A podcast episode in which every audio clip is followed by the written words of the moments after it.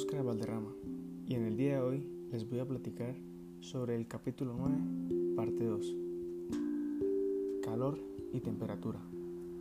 Los éxitos con el sonido y la gravitación animaron a los matemáticos a dirigir su atención hacia otros fenómenos físicos.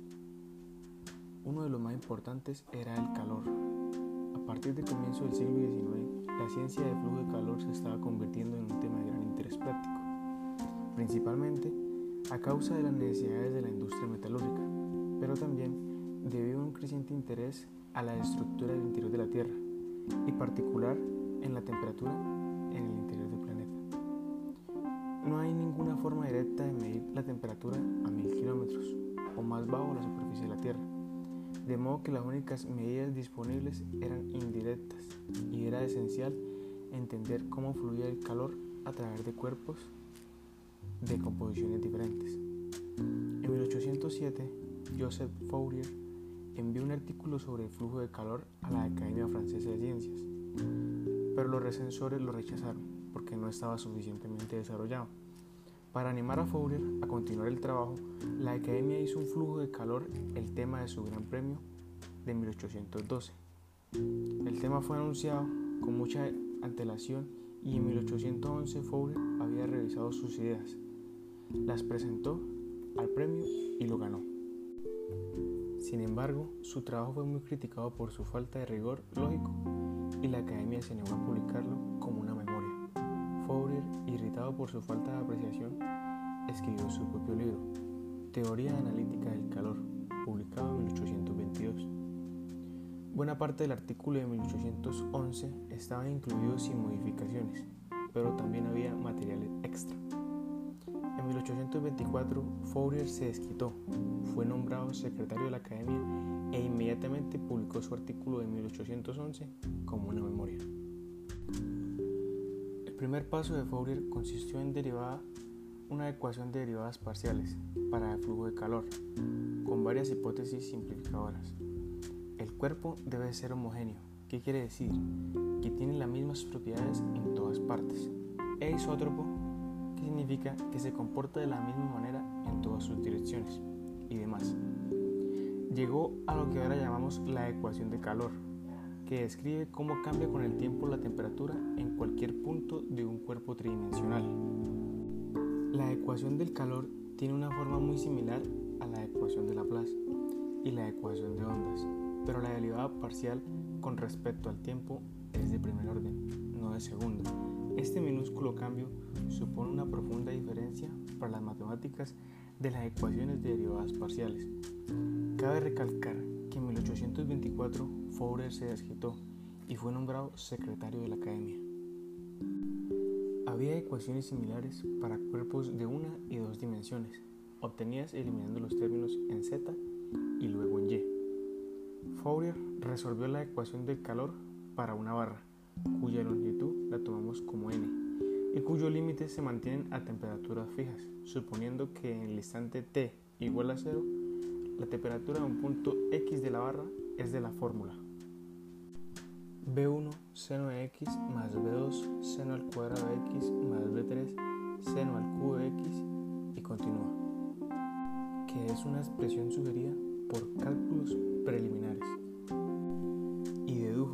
la temperatura debía venir dada entonces para una expresión similar, pero más complicada en la que cada término está multiplicado por una función exponencial apropiada. La analogía con los armónicos en la ecuación de ondas es sorprendente. Pero allí, cada modo dado por una pura función seno oscila indefinidamente sin perder amplitud, mientras que aquí, cada modo sinusoidal de la distribución de temperatura decae exponencialmente con el tiempo y los modos más altos decaen con mayor rapidez. La razón física para la diferencia es que en la ecuación de ondas de energía se conserva, de modo que las vibraciones no pueden desaparecer, pero en la ecuación del calor la temperatura se difunde a lo largo de la barra y se pierde en los extremos porque estos se mantienen fríos. El resultado del Fourier es que cuando quiera que desarrollemos la distribución inicial de temperatura en serie de Fourier, una serie de funciones senos y cosenos como la anterior, entonces leer inmediatamente cómo fluye el calor a través del cuerpo como, conforme pasa el tiempo. Fourier consideraba obvio que cualquier distribución inicial de temperatura podría expresarse de esta forma, y es aquí donde empezaban las dificultades. Algunos de sus contemporáneos se habían preocupado precisamente por esta cuestión durante algún tiempo, en relación con las ondas, y se habían convencido de que era mucho más difícil de lo que parecía. El argumento de Fourier para la existencia de un desarrollo en senos y cosenos era complicado, confuso y muy poco riguroso. Se paseó por todas las matemáticas para deducir finalmente una simple expresión para los coeficientes B1, B2, B3 y siguientes. Si llamamos f de x a la distribución inicial de la temperatura, su resultado sería Bn igual a 2 sobre pi, que va desde la integral de 0 hasta pi, f de u seno de nu por du. Euler ya había escrito esta fórmula en 1777 en el contexto de la ecuación de ondas para el sonido y demostró, utilizando la ingeniosa observación de que modos distintos, seno de n, ángulo x y seno de m, ángulo x, son ortogonales, lo que significa que la integral de 0 que va hasta pi, seno de mx, seno de nx por dx, es 0 siempre que m y n sean enteros distintos, pero no nulos. De hecho, es igual a n sobre 2 cuando m es igual a n. Si suponemos que f de tiene un desarrollo de Fourier, multiplicamos ambos miembros por seno de x e integramos. Entonces, todos los términos excepto uno desaparecen y el término restante es la fórmula de Fourier para Bn. Bueno, ahora hablaremos de la dinámica de fluidos. Ninguna discusión de las ecuaciones diferenciales parciales de la física matemática estaría completa sin mencionar la dinámica de fluidos. De hecho, esta es un área enorme de importancia práctica porque estas ecuaciones describen el flujo del agua alrededor de los submarinos, el aire alrededor de los aviones e incluso el flujo del aire alrededor de los coches de Fórmula 1. Bueno, voy a abrir un pequeño paréntesis de cómo funciona la serie de Fourier. Una función discontinua típica es la onda cuadrada Sx, que toma los valores de 1 cuando x es mayor a menos n y es menor o igual a 0, y menos 1 cuando x es mayor a 0 y menor o igual a n, y tiene periodo en 2n. Ahora aplicamos la fórmula de Fourier a la onda cuadrada y obtenemos la serie s de x igual a seno de x más un tercio de seno de 3x más un quinto seno de 5x y continúa. Esos términos se suman. Aunque la onda cuadrada es discontinua, cada aproximación es continua. Sin embargo, las esquinas se acentúan a medida que suman diferentes términos, lo que hace que la gráfica de la serie de Fourier se haga cada vez más escalonada cerca de las discontinuidades.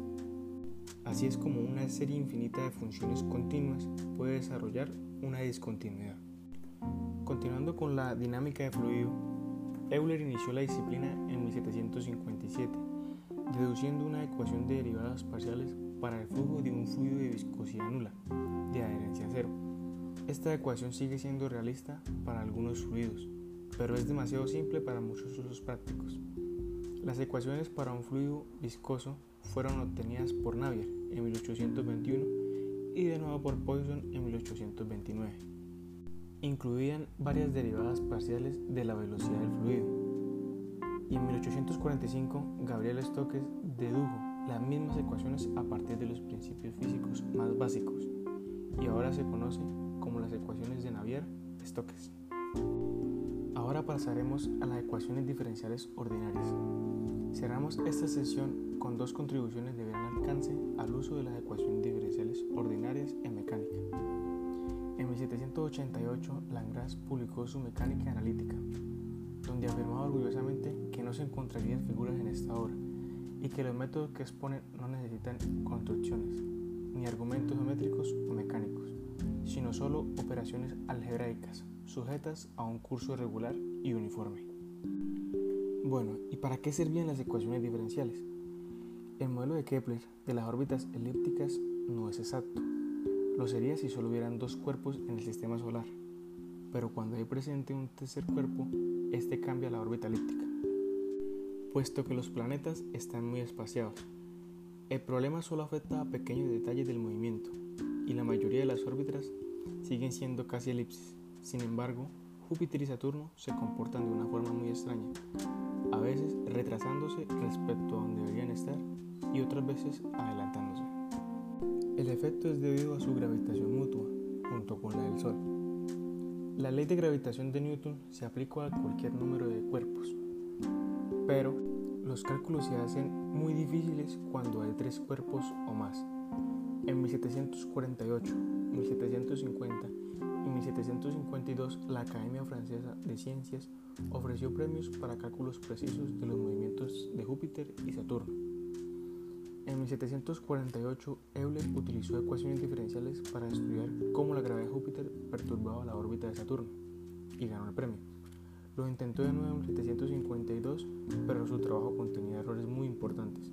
Sin embargo, las ideas subyacentes resultaron ser útiles posteriormente. En esa época, las trampas de los argumentos visuales se habían hecho evidentes y Langras estaba decidido a evitarlas. Las figuras vuelven a estar nuevo ahora, aunque apoyadas por la lógica sólida. Pero la insistencia de Langras en el tratamiento formal de la mecánica inspiró una nueva unificación de la disciplina, en términos de coordenadas generalizadas. Cualquier sistema puede describirse utilizando muchas variables diferentes. Las ecuaciones de movimiento se presentan de forma muy diferente en sistemas de coordenadas diferentes, y Lagrange pensaba que esto era poco elegante.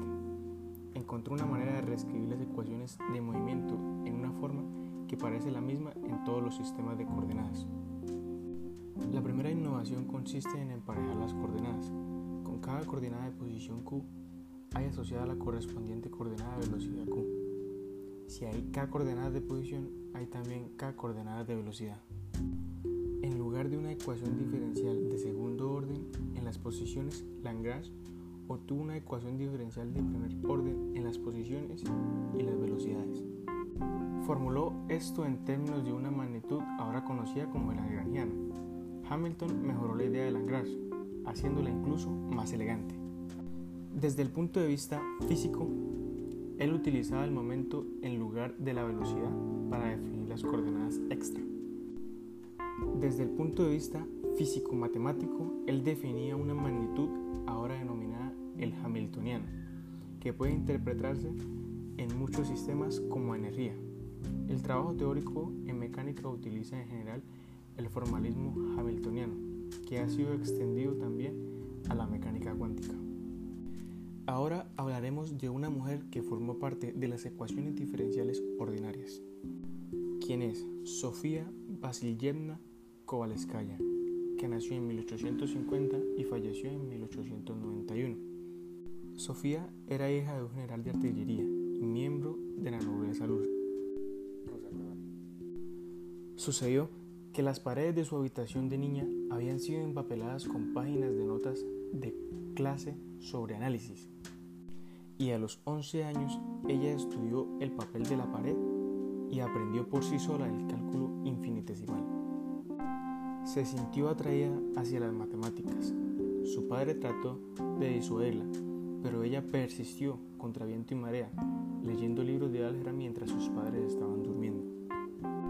Para ella poder viajar y conseguir una educación, se vio obligada a casarse, pero el matrimonio nunca funcionó. En 1869 estudió matemáticas en Heidelberg, pero debido a que no admitían mujeres como estudiantes, tuvo que convencer a la universidad para que la dejaran asistir las clases de forma oficiosa. Ella había escrito tres artículos sobre ecuaciones de derivadas parciales, funciones elípticas y los anillos de Saturno. Ese mismo año la Universidad de Gotinga le concedió un grado de doctor y el artículo sobre ecuaciones diferenciales parciales fue publicado en 1875. En 1886, ella hizo una investigación sobre el movimiento del cuerpo rígido y lo presentó a la Academia de Ciencias, el cual lo ganó. El jurado encontró el trabajo tan brillante que aumentó el importe del premio. Un trabajo posterior sobre el mismo tema fue recompensado con un premio por la Academia de Ciencias Sueca. y le llevó a ser elegida para la Academia Imperial de Ciencias. Pasemos a hablar de los físicos se hacen matemáticos. Los principios de Newton eran impresionantes, con su revelación de profundas leyes matemáticas subyacentes a los fenómenos naturales. Pero lo que sucedió luego fue todavía más impresionante. Los matemáticos abordaron toda la panoplia de la física, como lo es el sonido, la luz, el calor, flujo de los fluidos, gravitación, la electricidad y el magnetismo. En cada caso, dieron con ecuaciones diferenciales que describían la física, a menudo de forma muy precisa. Las consecuencias a largo plazo han sido extraordinarias. Muchos de los más importantes avances tecnológicos, tales como la radio, la televisión y los aviones, dependen de muchas maneras, de las maneras matemáticas de las ecuaciones diferenciales. El tema es a un objeto de intensa actividad investigadora y cada día surgen nuevas aplicaciones. Es justo decir que la invención por parte de Newton de las ecuaciones diferenciales, desarrollada por sus sucesores en los siglos XVIII y XIX, es en muchos aspectos responsable de la sociedad en que vivimos. Bueno, ¿y para qué sirven las ecuaciones diferenciales parciales? Hay un vínculo directo sobre la ecuación de ondas, la radio y la televisión. Alrededor de 1830, Faraday realizó experimentos sobre la electricidad y magnetismo investigando la creación de un campo magnético por una corriente eléctrica y de un campo eléctrico por un imán en movimiento. En 1864, Maxwell reformuló las teorías de Faraday como ecuaciones matemáticas para el, el electromagnetismo. Las ecuaciones de Maxwell son ecuaciones diferenciales parciales que incluyen los campos eléctrico y magnético. Una simple deducción a partir de las ecuaciones de Maxwell lleva a la ecuación de ondas. Este cálculo muestra que la electricidad y el magnetismo pueden viajar juntos como una onda a la velocidad de la luz. ¿Qué viaja a la velocidad de la luz? La luz. Es una onda electromagnética. La ecuación no ponía limitaciones a la frecuencia de la onda y las ondas de la luz ocupan un rango de frecuencia relativamente pequeño de modo que los físicos dijeron que debía haber ondas electromagnéticas con ondas de frecuencias. Hertz demostró la existencia física de tales ondas y Marconi las convirtió en un dispositivo práctico, como la radio. La tecnología creció como una bola de nieve la televisión y el radar se basan también en ondas electromagnéticas. También lo hace la navegación por satélite, GPS, los teléfonos móviles y las comunicaciones por computador inalámbricas. Bueno, y aquí terminamos con el capítulo 9. Muchas gracias por su atención.